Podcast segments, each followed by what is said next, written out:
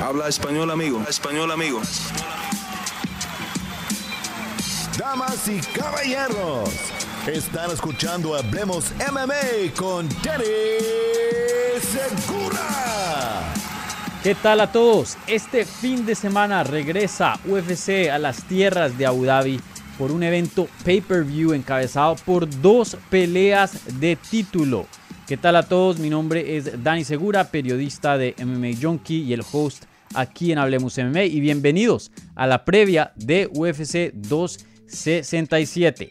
En este video vamos a estar hablando y analizando sobre eh, las dos peleas de título que vamos a ver en esa cartelera. Igualmente también varios, varios combates con alto interés que se van a dar a cabo especialmente para em, toda el área rusa, lo que es el, sector ruso, el sector europeo. Obviamente, eh, teniendo el evento en Abu Dhabi, pues estamos viendo mucho talento de esa área. Entonces, eh, una cartelera muy importante para ese continente, eh, ese, esa región, ¿vale? Entonces, como siempre, si tienen alguna pregunta, por favor, déjenla en el live chat de YouTube y ahí las contestaré al final de el análisis de la cartelera. Entonces eh, puede ser de cualquier pelea de, las preliminares, cualquier cosa que no hable de pronto de, las principales, prácticamente de, lo que ustedes quieran. Ahí pueden poner las preguntas y yo se las voy a estar contestando a lo último de este programa. ¿Vale? Eh, también les recuerdo, no se les olvide seguirnos en redes, Twitter, Instagram y Facebook en arroba Hablemos. Eh, Instagram no sé qué pasó, pero hace poquito me lo... Me, le pusieron un timeout, ahí estoy intentando eh, rescatar la cuenta otra vez, pero también está Twitter y Facebook, ahí ponemos todo el contenido de Hablemos MMA. Eh, obviamente suscríbanse al canal si no lo han hecho para el mejor contenido en español de las artes marciales mixtas, ¿vale? Eh, por último, no se les olvide, también tenemos el super chat, ya un feature que podemos, eh, que pudimos aquí obtener en YouTube. Entonces, si quieren donar al canal, si quieren apoyar el canal y, este proyecto de Hablemos MMA, lo pueden hacer dejando ahí alguna donación de, de, cualquier tipo que ustedes quieran en el super chat. Entonces ya tenemos ese, ese feature disponible aquí en el canal, ¿vale? Entonces, eh, bueno, empecemos, ¿no? Eh, como ya estamos acostumbrados, ustedes saben que eh, empezamos de arriba a abajo. Obviamente empezamos con la pelea principal, una pelea de título, la segunda defensa de Jan Blachowicz de su cinturón de las 205 libras va a estar defendiendo su título contra un peleador que tiene más edad, es mayor que él, eh, que tiene más experiencia, ¿no? Eso de pronto, eh, teniendo en cuenta el calibre de Jan Blachowicz, no se encuentra mucho en UFC, pero sin duda eh, tenemos un veterano que pudo llegar al top, que pudo em, volverse el contendiente número uno y obtener una pelea de título. Y obviamente estamos hablando del brasilero Glover Teixeira, que creo que tiene 41 años de edad. Y el 28 de octubre, o sea, mañana, jueves, cumple 42. Entonces, eh, sin duda, eh, uno de los peleadores más experimentados, no solo de la categoría, pero de toda la compañía, me atrevería a decir que todo el deporte. Entonces, una pelea muy, muy interesante entre estos dos. Em, empecemos con, con. Blachowicz no es un jovencito, como lo había mencionado, tiene 38 años de edad, va para 39 en febrero. Eh, esta es su segunda defensa de título. Él había ganado el título vacante eh, ganándole a Dominic Reyes, eh, noqueándolo, terminándolo en el segundo round en el 2020, septiembre del 2020, eso fue en UFC 253. Luego le dan otra de, pues defiende su título y pelea contra Israel Adesanya, el campeón de las 185 libras, en una pelea que yo creo que estaba UFC y muchos eh, fans y, gente viendo el deporte, posicionando a, Arzaña como la siguiente eh, gran estrella de la compañía. Obviamente es una estrella, pero estoy diciendo ya llegando a otros niveles de Conor McGregor y volviéndolo un champ champ, pensando que, bueno, eh, tiene un chance bien grande de ganarle a, a y ganar el título de las 205 libras, teniendo en cuenta que John Jones ya no es el campeón y obviamente ese siendo el, el GOAT uno de los mejores de todos los tiempos, pues yo creo que muchas personas eh, verían esa pelea bien difícil para Adesanya. Entonces, esta pelea yo creo que eh, subestimaron mucho a el Jan Blachowicz. Eh, yo fui uno de los pocos, yo creo que hasta el único, me atrevería a decir, de los medios así grandes que estaba escogiendo a Jan Blachowicz para ganar ese combate y sin duda creo que el combate se desarrolló como yo pensé que se iba a desarrollar. creo que muchas personas miran a Jan Blachowicz como poca cosa, pero la verdad que es un peleador excelente. Entonces esa fue su primera defensa de título, le destruye los planes a Israel Adesanya para volverse doble campeón y ahora tiene otra defensa contra eh, el Glover Teixeira. Y esta pelea me parece muy, muy interesante. Me parece una pelea muy reñida. Me parece una pelea que creo que eh, Jan debería ser el favorito, obviamente siendo el campeón. Eh, pero no creo que debería ser el favorito por mucho. Creo que está eh, una pelea donde Glover Teixeira tiene un camino muy grande y de hecho muy claro para poder ganar y volverse campeón. yo de hecho le voy a Glover Teixeira. Pienso que va a ganar este combate. Glover Teixeira ha demostrado en esta, eh, ¿qué se puede decir? En este quinto, sexto, séptimo capítulo de su carrera, porque imagínense, él lleva peleando desde el 2002, imagínense, em, como profesional, ¿no? Eh, este, este, este cuarto, quinto capítulo de su carrera se, se ha categorizado yo creo que por la astucia de él. No tanto porque ha cambiado como peleador y, hoy día vemos una nueva versión. Creo que eso es la historia de Jan Blachowicz, ¿no? Que eh, era un peleador eh, regular, se puede decir, ordinario, no un peleador extraordinario. Y, de la nada, a, una edad bien tarde para el deporte, llega a alcanzar otro nivel de su técnica, otro nivel de, lo, de sus skills, ¿no? otro nivel de, sus desempeños y ya volverse parte del elite y ahí, así fue como consiguió ser campeón. Esta, eso no es el caso de Gloria Teixeira. Gloria Teixeira no se ha reinventado en, el sentido de que le ha agregado cosas nuevas a su juego y, es un peleador muy distinto al, del pasado y, simplemente es un peleador mejor que tenía este nivel y ahora llegó a este otro nivel. No, ese no es el caso de Gloria Teixeira. Lo único que Gloria Teixeira ha hecho para poder tener los resultados que ha tenido y llegar a este punto fue la astucia, fue em, acercarse, fue planear, fue pelear distinto, no darle otro approach, como se diría eh, en inglés, eh, darle otro, ¿cuál sería la palabra aquí? Em, otra manera de ver las artes marciales mixtas, otra manera de ver las peleas, ¿no? Eh, eso fue lo que Glover Teixeira ha hecho acá. ¿Y qué fue eso? Uno, em, subió su eh, em, físico, ¿no? Su, su, condición, su cardio, subió todo eso. Y encima de eso, él llegó a un punto donde lo estaban noqueando bastante eh, de pie. Él siempre ha sido un buen boxeador, alguien que ha noqueado a las personas, pero llegó a un punto que se dio cuenta que ya estaba cerca a 40 y que simplemente eh, no tenía la velocidad y no tenía los reflejos para poder em, desarrollar ese tipo de juego y boxear con los peleadores, ¿no? Tenemos que tener en cuenta que lo noqueó Anthony Johnson, Uy, aquí está eh, la alarma de, incendio se prendió. Creo que pronto la, la van a apagar. Están haciendo unos simulacros aquí en, el edificio. Así que no, no se está quemando el, el, apartamento para los que de pronto se asusten por ahí. Eh, pero bueno, como decía, lo noqueó Anthony Johnson. No recuerden que pelea por el título en el 2014. El Glory Teixeira contra John Jones pierde. Eh, de ahí vuelve otra vez a la lista para volverse un contendiente. Gana unas peleas empieza a subir de edad en el 2016, lo noquea Anthony Johnson, le gana a Jared Cannonier, que no era un peso eh, semi-completo, sino obviamente, como lo vemos hoy día, un, peso mediano. Luego pelea contra Gustafsson, lo destruyen también de pie en el boxeo, lo noquean en el quinto round, eh, que de hecho fue una pelea muy buena, pero eh, lo terminaron de pie. y bueno, eh, ahí vemos un cambio y, el Glover Teixeira empieza a usar más su lucha, empieza a usar más su jiu-jitsu.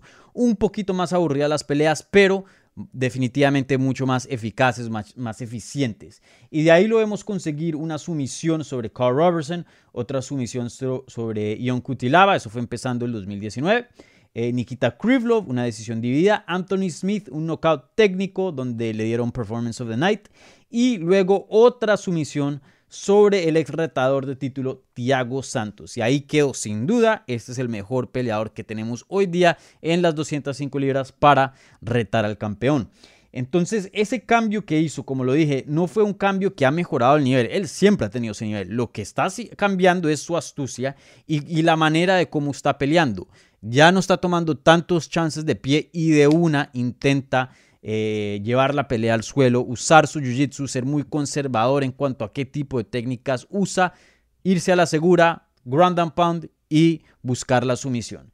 Y, creo que eh, eso ha sido, eh, obviamente, no creo, eso está en la prueba, ha sido muy beneficioso para Glover Teixeira. Y, habla mucho de, del IQ, porque es muy difícil cambiar el estilo de pelea, ¿no? Eh, vemos como un Alistair Overeem, un Andrei Arlovsky, que pueden cambiar su estilo y encontrar éxito bien tarde en sus carreras. Pues e, eso siempre habla de qué tan inteligente, qué tan astuto es el peleador. Y sin duda, Glover Teixeira eh, uno de los mejores peleadores, una de las mejores mentes hoy día en las artes marciales mixtas. Entonces, eh, un combate bien grande, un combate eh, bien interesante para mí, lo vuelvo a decir, Glover Teixeira tiene un, chance muy grande de ganar esta pelea y, pienso que lo va a hacer.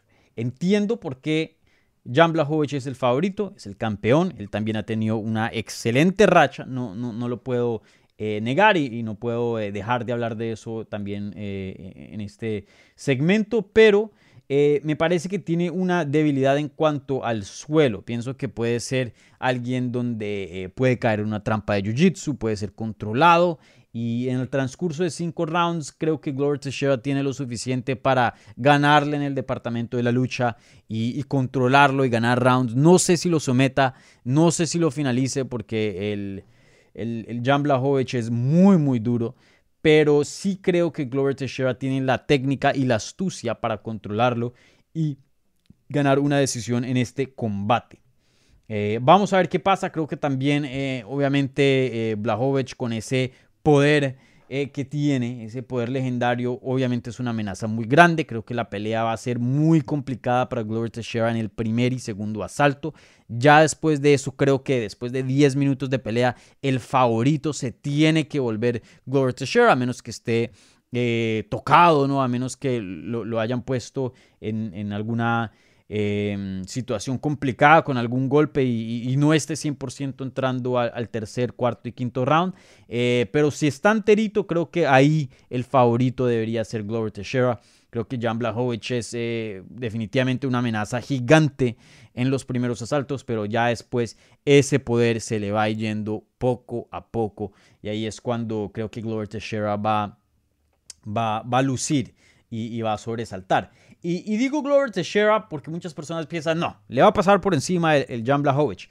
Pero tenemos que tener en cuenta que acabo de pelear con Thiago Santos, un peleador muy, muy similar en cuanto a estilos a el Jan Blachowicz. Y Thiago Santos casi finaliza a Glover Teixeira bien temprano en esa pelea y aún así encontró una manera de agarrarlo, de derribarlo y de sobrevivir esos esa tempestad, ese, ese mal rato. Entonces, eh, pienso que va a ser una pelea muy similar donde de pronto vemos a el brasilero tener eh, ciertos eh, sustos, ciertas posiciones, situaciones complicadas donde de pronto vemos que Jan Blachowicz puede terminar el combate, pero creo que em, el brasilero Glover Teixeira va, va a ser lo suficientemente fuerte inteligente para sobrevivir em, e, e, esas situaciones bien temprano en la pelea y después ya eh, recobrar vida en el tercer cuarto round y llevarse la pelea por una decisión.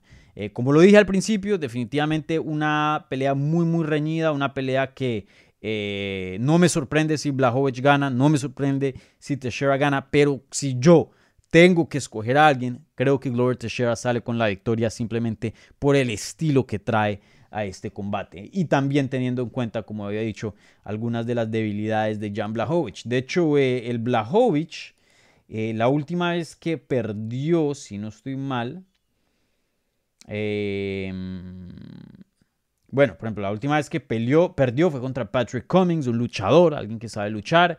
Eh, después contra Gustafsson, que pues ya muy, muy diferente, ¿no? un peleador que eh, es más considerado un striker. Y antes de eso, eh, Corey Anderson, un peleador que usa su lucha bastante y creo que vimos en esa pelea todos los huecos que, tenía o, debilidades que tenía en cuanto a, la lucha. Entonces, em, vamos a ver qué pasa ahí. Como lo dije, una pelea muy, muy reñida, pero yo me voy a ir con Teixeira. Pienso que, que va a ganar este combate.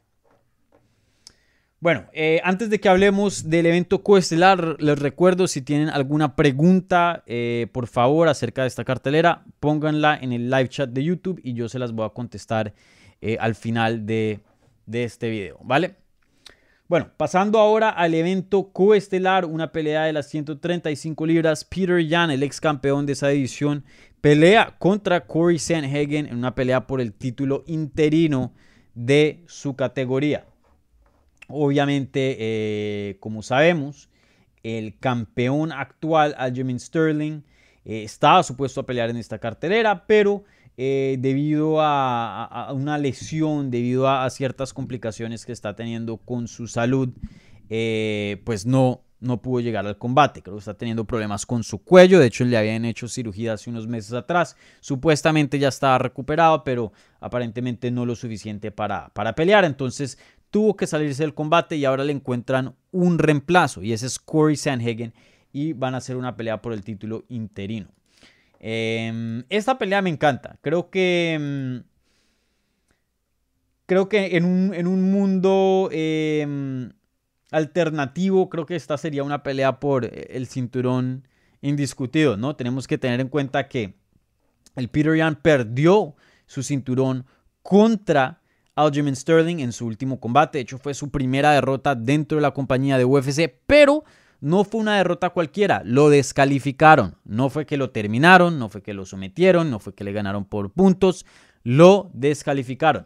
Eh, una pelea donde Aljamain Sterling se estaba viendo muy bien temprano, pero en mi opinión sí estaba perdiendo el cardio, sí estaba perdiendo gasolina y habíamos visto un cambio bien eh, grande en cuanto a la energía del combate y estaba favorizando a el Peter Yan. Para mí, Peter Yan, si esa pelea se va a una decisión, si no hay una descalificación, si no hay esa, ese rodillazo ilegal, gana Peter Yan ese combate. La verdad que las cosas se le estaban poniendo peludas a el Aljamain Sterling. Entonces, eh, eh, por decir, obviamente descalificación es descalificación, las reglas son las reglas, no quiero eh, quitarle la victoria a Jimmy Sterling y decir que no es un campeón que se merece ser campeón, eh, pero tampoco le quiero quitar el, mérito y, la importancia a Peter Yan, porque hoy día yo pienso que probablemente sigue siendo el mejor peleador en las 135 libras.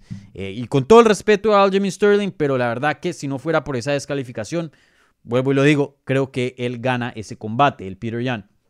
Entonces, eh, de pronto, no estoy diciendo, pero probablemente estamos viendo los dos mejores de las 135 libras en este combate. Sí, es un título interino, pero una pelea muy, muy importante.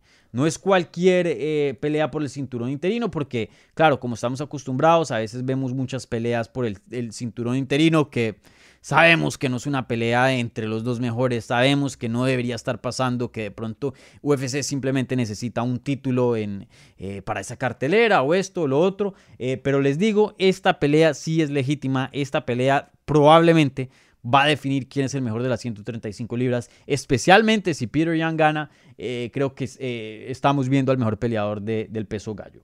Entonces, eh, bueno, una pelea excelente, como dije, me encanta, me encanta. Creo que Corey Sanhagen es el reemplazo adecuado eh, de todos los contrincantes, de todos los retadores que hay en 135. Me pareció que UFC hizo un buen trabajo en escoger la, hacer la decisión correcta y poner a Sanhagen en ese combate. Eh, esta pelea me encanta y muy, muy interesante. El Peter Yan es un striker. Es muy versátil, puede hacer un poquito de todo, pero lo fuerte él es el boxeo. Corey Sanhagen, eh, más o menos lo mismo, pero yo creo que él es un poquito menos eh, versátil que el Peter Yan, pero aún así he considerado un striker, un striker como eh, Dominic Cruz 2.0, como la segunda versión de Dominic Cruz. Un movimiento increíble, em, un, como mueve los pies increíble, los ángulos que toma para sus ataques, el volumen, ¿no? un volumen increíble. Y, simplemente un, un, striker muy, muy activo y eso siempre pinta para, para emoción, para gran combate. Entonces, eh, sin duda, eh, una gran pelea, probablemente creo que candidata para que gane pelea de la noche. Esta la veo bien difícil de escoger. Eh, creo que puede ir para cualquiera. Em, creo que Peter Yan tiene un poquito más de técnica, e, e, es menos impredecible, pero creo que en cinco rounds eh, maneja la pelea un poquito mejor. Creo que le va a ganar al Corey Sanhagen. Sanhagen a veces, ahí va la alarma otra vez, ya la van a apagar, tranquilos. Eh, a veces toma muchos riesgos. Eh, Peter Yan un poquito más calculado, me parece a mí, en cuanto peleador.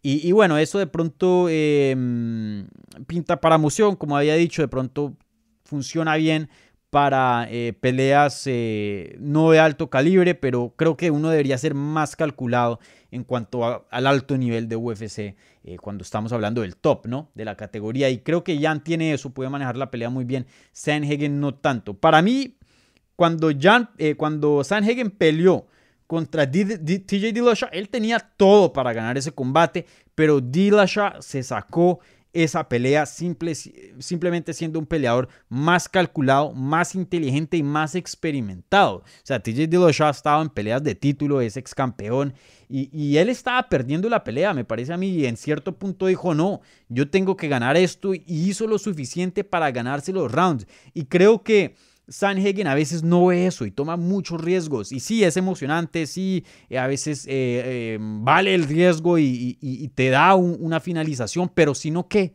Si pierdes el asalto por esto, y es por ser emocionante, por, por, por no ser aburrido, ¿no? Por, por no sé si, si los fans y, eso estén en la mente de él, pero me parece que a veces si, si se reserva un poquito más, es un poquito más inteligente en cuando ataca, cuando no, eh, me parece que eso hace la diferencia en, asaltos muy, muy cerrados. Eh, y eso es lo que pienso que va a pasar aquí. Claro, Sanhagen puede noquear a cualquiera en cualquier momento, ¿no? él, ha demostrado eso, pero Peter, Peter es muy duro.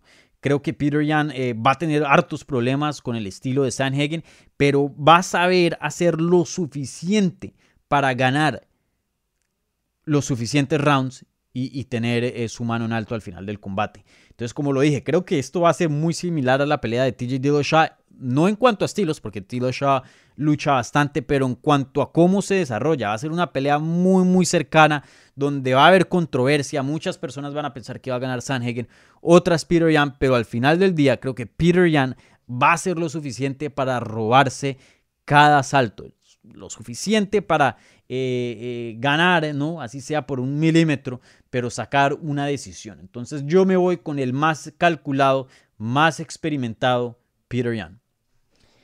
Bueno, eh, usualmente, como saben, hablamos del evento estelar, coestelar y ahí terminamos y contestamos preguntas. Pero hay varios combates interesantes. Entonces voy a agregar uno más y ya luego respondemos preguntas. Y esa es la pelea del peso ligero entre Islam Makachev y Dan Hooker. Una pelea que define bastante, especialmente si Makachev gana.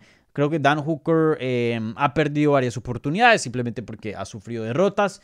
Eh, sin duda esto lo pone en una buena posición, pero creo que eh, si Dan Hooker llegara a ganarnos, no nos estamos preguntando, uy, este va a ser el siguiente campeón. Uy, ¿será que le dan una pelea de título? Uy, esto, lo otro. No.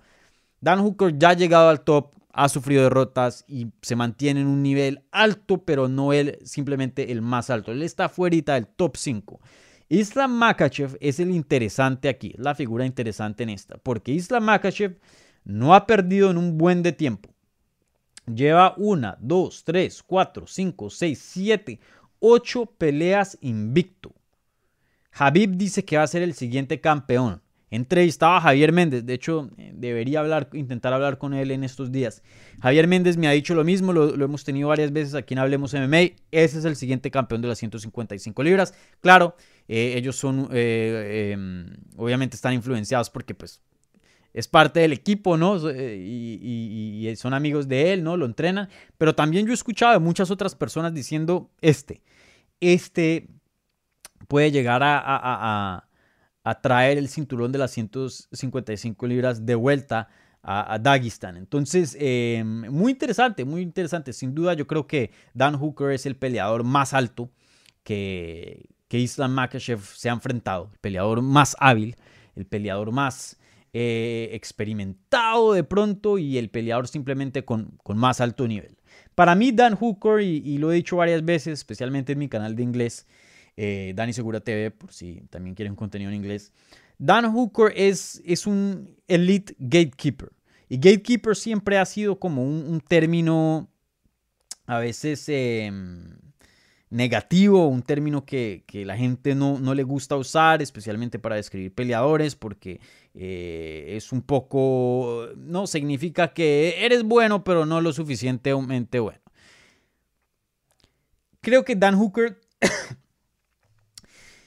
es bueno, pero no lo suficientemente bueno. Que de pronto mejore en el futuro y, se vuelva campeón, no, no, no lo dudo, pero también no es un peleador jovencitico con 26 años de edad que uno diga, no, promete bastante, nomás denle eh, unos añitos para que madure, ya no. Tiene 31 años de edad, yo pienso que ya sabemos el producto de Dan Hooker. Y el producto es, si eres, eres un top 5, le pasas por encima. Si no, para abajo. Así de simple. Dan Hooker no pierde si no, eres un peleador élite, si no eres un peleador world class, si no eres el mejor, o sea, de los mejores de la categoría, ese pequeño grupo del top 5, si no eres parte de eso, Dan Hooker te va a ganar, sin duda. Veamos el récord de él. Pierde contra Michael Chandler, pierde contra Poirier, pierde contra Edson Barbosa. Esas son las, las, las derrotas más recientes de la carrera de él. Eh, todos esos son top 5 o en su punto cuando pelearon con él eran top 5. Pero si no eres top 5 James Vick lo noquea. la Quinta le gana por decisión. Paul Felder le gana por decisión dividida. Nasra le gana por otra decisión. Si no eres top 5, para afuera. Entonces, esta pelea va a definir. ¿Y es Islam Makachev un top 5? ¿Sí o no? Eso es lo que va a definir esta pelea. Porque eso ya está comprobado que Dan Hooker solo pierde con un nivel de ese calibre. Bien alto. Entonces, Bien interesante se pone esta pelea. Yo pienso que hoy día Islam Makachev es un top 5. No ha tenido la oportunidad para demostrarlo por lesiones, porque no le han dado los combates eh, que se merece, porque muchas personas no quieren pelear con él en la división y es entendible. Es un peleador muy duro de vencer y a la misma vez no es un peleador con gran nombre. Entonces, si le ganas no, te pone en una posición muy buena. Y, hasta reciente ha, sido eh, rankeado en una posición buena y, hasta reciente tuvo su primer evento estelar. Pero antes de eso, eso fue en su última pelea. Antes de eso no era un peleador con un buen ranking y no un peleador con un estatus de, de, mm, de fama muy alto. Entonces no hay mucho que ganar en ese combate. Entonces es entendible. Pero, pero para mí de lo que yo he visto sí es un top 5. Entonces yo pienso que le va a ganar a Dan Hooker y le va a ganar dominante. No pienso que Dan Hooker eh, lo finalice, no pienso que Dan Hooker lo ponga en, una situación donde sea una pelea que se va a decisión y muy cerrada y no sabemos quién va a ganar.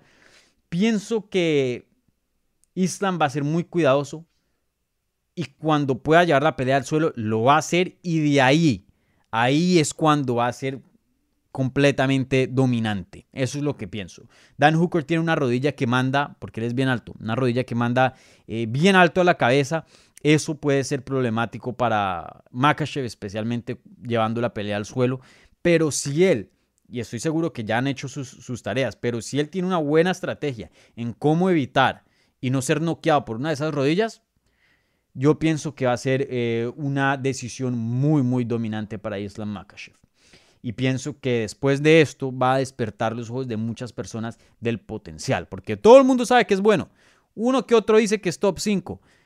Claro, sus amigos, sus entrenadores dicen que va a ser campeón, pero creo que el público en general todavía no, no está convencido en Islam Makachev y va a decir este, este es el peleador que va a ser el campeón del futuro. Entonces, eh, creo que eso es lo que vamos a ver, pero obviamente cualquier cosa puede pasar, pero me siento, esta es una de las pocas peleas de la cartelera que me siento muy confiado en decir Islam Makachev va a ganar este combate. Bueno, entonces eh, voy a dejar aquí ya el análisis y voy a responder las preguntas. Entonces, si hay alguna pelea que no he hablado, que, les gustaría que analice, por favor pónganla eh, una preguntita ahí en el chat de YouTube y se las voy a contestar eh, enseguida, ¿vale? Solo tengo por ahí unos 15 minuticos porque esta noche cubro PFL eh, las finales. Eh, tengo que ir al evento, entonces no, no tengo así eh, media hora para hablar con ustedes, sino no más 15 minuticos. Taquero Man 91 pregunta: Si gana Glover, ¿lo calificarías como un upset? Taquero, no. Yo no. De pronto otras personas sí, pero como se los digo, una pelea muy, muy reñida donde cualquiera puede ganar aquí. Yo pienso que, Glover va a ganar, pero en mi opinión, hay una vía, una forma muy clara para que Glover gane este combate. Y eso es usando su lucha, que es excelente, su control, eh, estando encima en el grappling, que yo creo que eh, hoy día es el mejor. Probablemente Javib tenía ese título, pero hoy día Glover Teixeira, o sea, si Glover Teixeira te derriba y se pone encima, eso es como tener un edificio encima tuyo y no te va a pasar. No solo es fuerte físicamente, pero tiene una técnica muy básica, pero no lo digo en un mal sentido, eh, en cuanto a, se sabe todo, o sea, te tiene una respuesta para todo. Y es muy simple, el Jiu-Jitsu es muy simple, eh, muy pragmático. Entonces, eh, para mí, Glover Teixeira, este es un, un matchup muy bueno para él. Creo que si John Jones y de pronto otros están en, esa posición de campeón, complicado para el Teixeira, pero con Blahovic sí hay una avenida, sí hay una forma para ganar el combate. Entonces, no. Diría que no es un upset si, si ganará eh, el Glover. Buena pregunta, Taquero.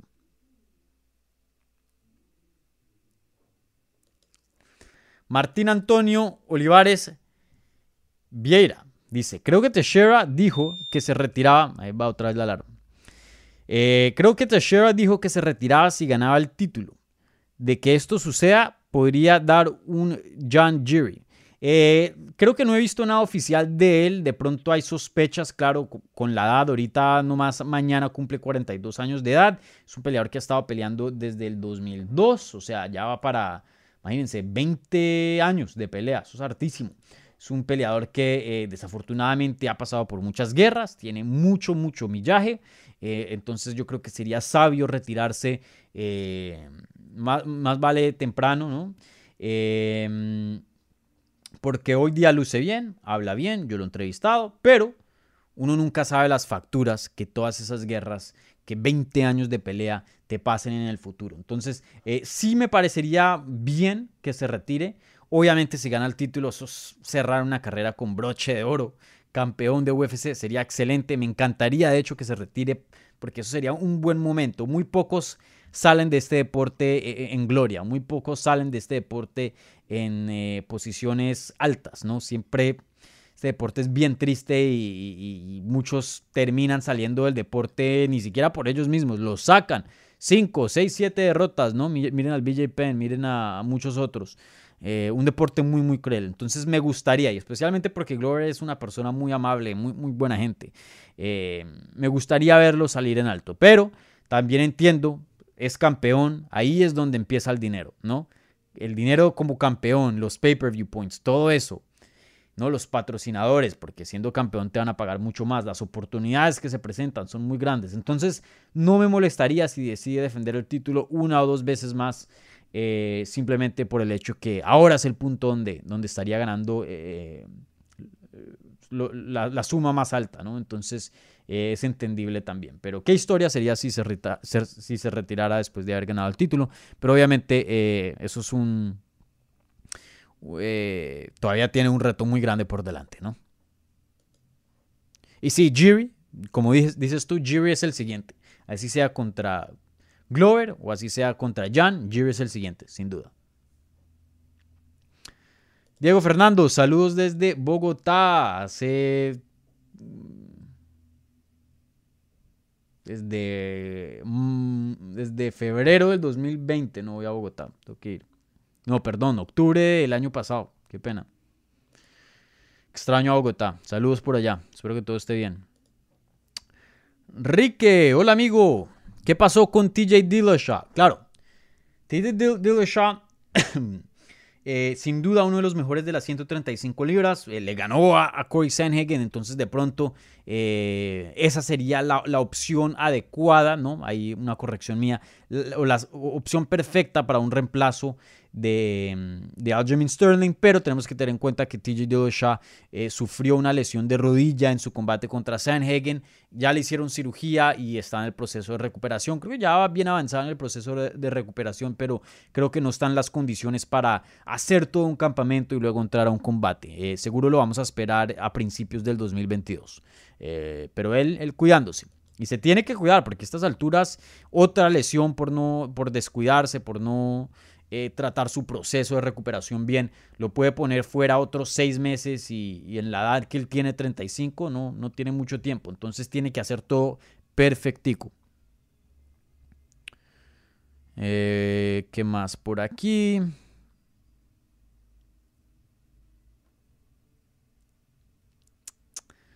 Buenas saludos desde Bogotá. Bogotá aquí bien presente. Eh, Taquero Man, ¿crees que estamos en la época de oro de MMA?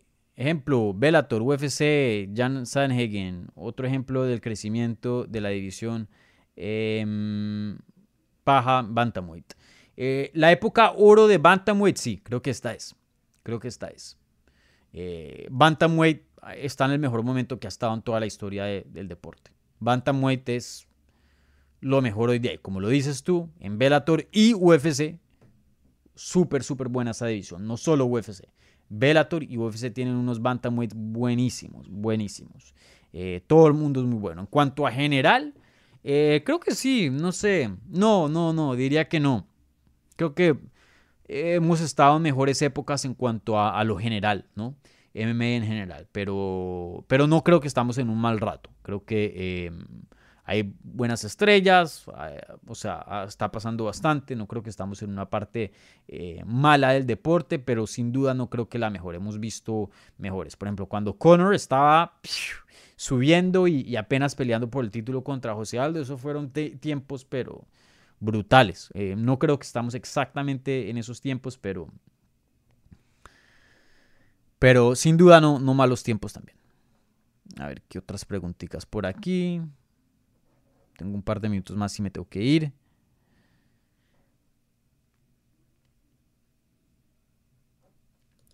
¿Qué seguiría para Hamzat si le gana a Lee? Excelente pregunta. Y oigan, gracias por la pregunta, Martín, porque les tengo que decir que para mí, no sé si UFC hizo un error o no. Eso es lo que estoy pensando. Todavía estoy debatiendo esos dos. Pero lo que sí sé es que esta es una pelea muy, muy dura. Creo que esta pelea se puede ver de dos maneras o, un error brutal que hizo UFC o lo hicieron a propósito para comprobarles a los hardcores, a los no casuales, que Hamzat es the real deal, como se dice en inglés, que Hamzat es la verdad, que Hamzat sí promete para ser campeón y mucho más, que no es solo hype. Una de las dos, porque se los digo, esta pelea con Li Jingliang es dura, durísima pero requete dura. Probablemente la peor pelea que le pueden dar a Hamzat en las 170 libras. Literal, yo puedo pensar como de dos o tres, como de tres, de pronto cuatro personas que serían peleas más duras que Lee. Y eso es de toda la división. Estoy incluyendo a Usman, el campeón, a Burns y a quién más. Yo creo que hasta el Leon Edwards de pronto sería una pelea más fácil para Hamzat que Li Jingliang. De pronto. O está ahí a la par. Porque Li Jingliang es un peleador durísimo y tiene un estilo de lucha fuerte y muy muy bueno. Y tiene una quijada excelente. Entonces, Hamzat no le va a pasar así por encima. No lo va a noquear con rapidez. Sin duda. No lo va a noquear con rapidez.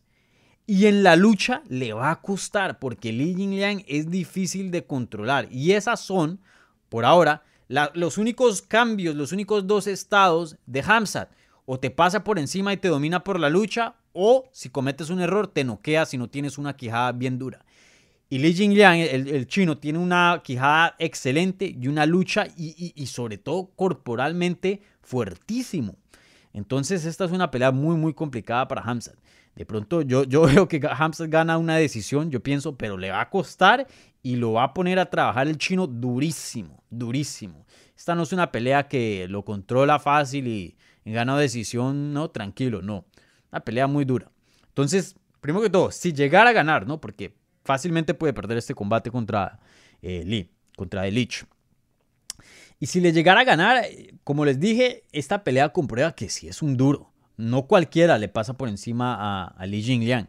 Entonces, en mi opinión, si, si Hamza le gana, ya que le den a alguien afuera del top 5, pero alguien duro, ¿no? Un, un Steven Wonderboy Thompson, un... Em, no sé, alguien, no un contendiente, porque creo que, por ejemplo, Vicente Luque no se merece pelear por, con otro fuera de los rankings, se merece una pelea de título, ¿no? Eh, pero afuerita de eso, de pronto un, contendiente top que viene de una derrota, un Gilbert Burns, eh, un, Thompson, eh, alguien que tenga un buen nombre, que esté entre el 10 y el 5, me pareció un, rango, un nivel bien para, para Hamzat. Pero sí, esa pelea está durísima. ¿Quién tiene mejor bigote? Jean Jean Glover Corey o Dani Segura. Dani Segura siempre. Y eso es que tengo aquí la barbita. Cuando me afeite ahorita en, en noviembre van a ver la fuerza del bigote. Eh, ¿Qué otras preguntitas por aquí? Gustavo Enrique Núñez Morán. ¿Qué tal, Dani? Espérate a que termine el partido del Rayo contra el Barcelona para empezar el live chat. No, tengo que ir a PFL y cubrir, pero sí estaba viendo el partido. Falcao hizo un gol, pero clásico, excelente.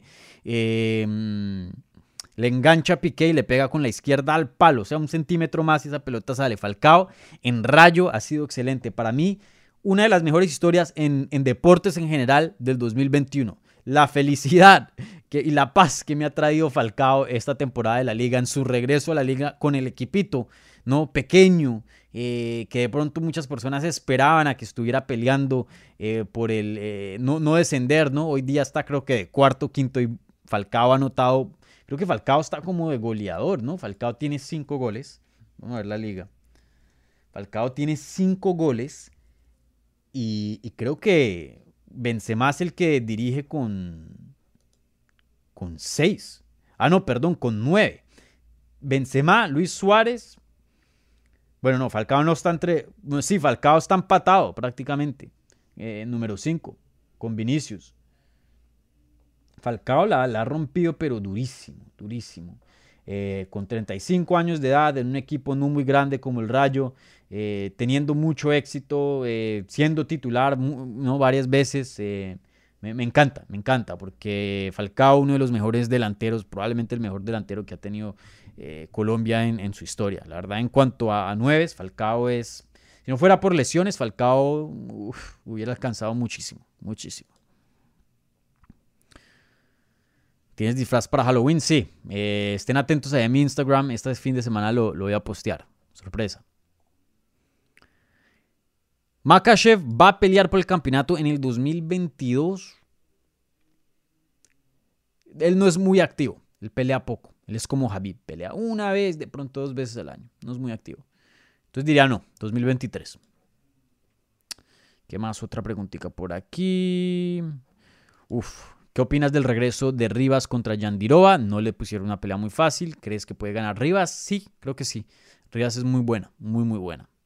Eh, pero Yandirova, dura, dura y tiene un jiu-jitsu muy, muy bueno también y una peleadora que pues eh, es relativamente buena también en el striking. No es un striker, pero tampoco es eh, alguien que, no sepa qué es lo que esté haciendo de pie, ¿no? Pero el jiu-jitsu de ella muy muy buena y una peleadora muy muy ruda.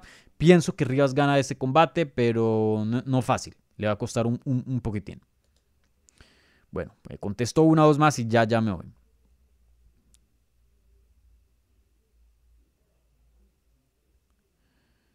Eh,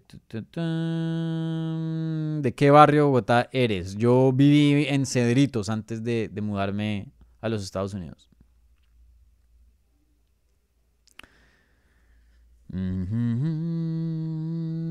¿Qué más por aquí? Ah, gracias Enrique por la donación en el super chat. Tenemos que llegar a los 3000. Saludos desde Chile, amigo Dani. Te sigo en Twitter. Sí, claro, Enrique.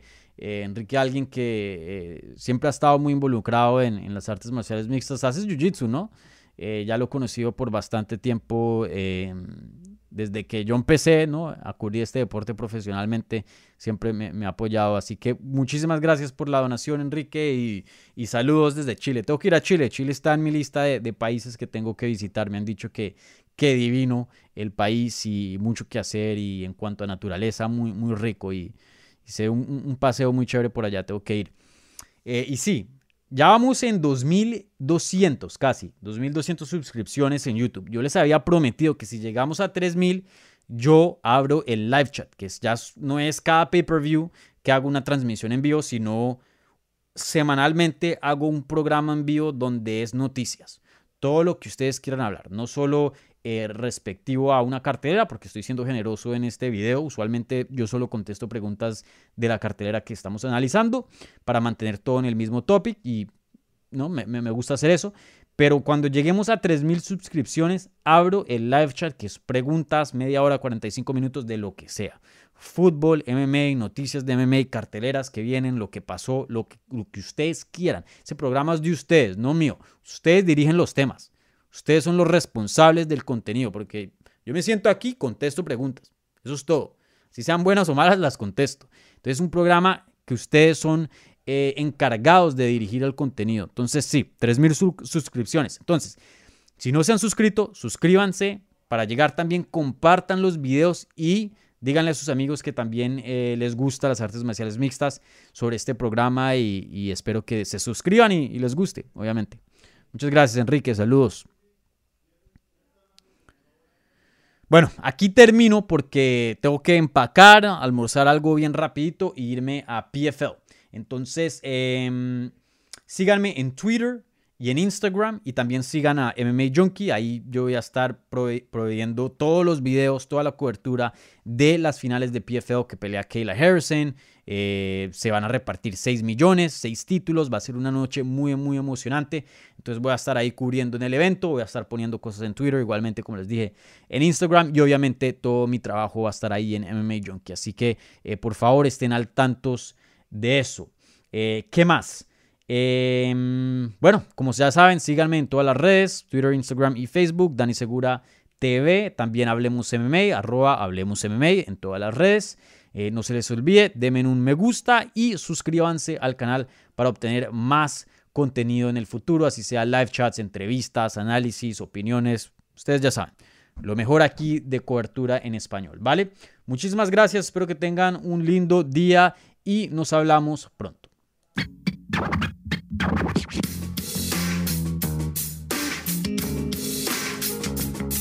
Gracias por escuchar Hablemos MMA. Si les gustó el show, los invitamos a que se suscriban en su plataforma favorita de podcast para recibir episodios semanales. También déjanos tu review o cualquier comentario. Pueden seguir Hablemos MMA en Twitter, Instagram y Facebook en arroba Hablemos MMA. Y me pueden seguir a mí en arroba Dani Segura TV. Hablamos la próxima semana.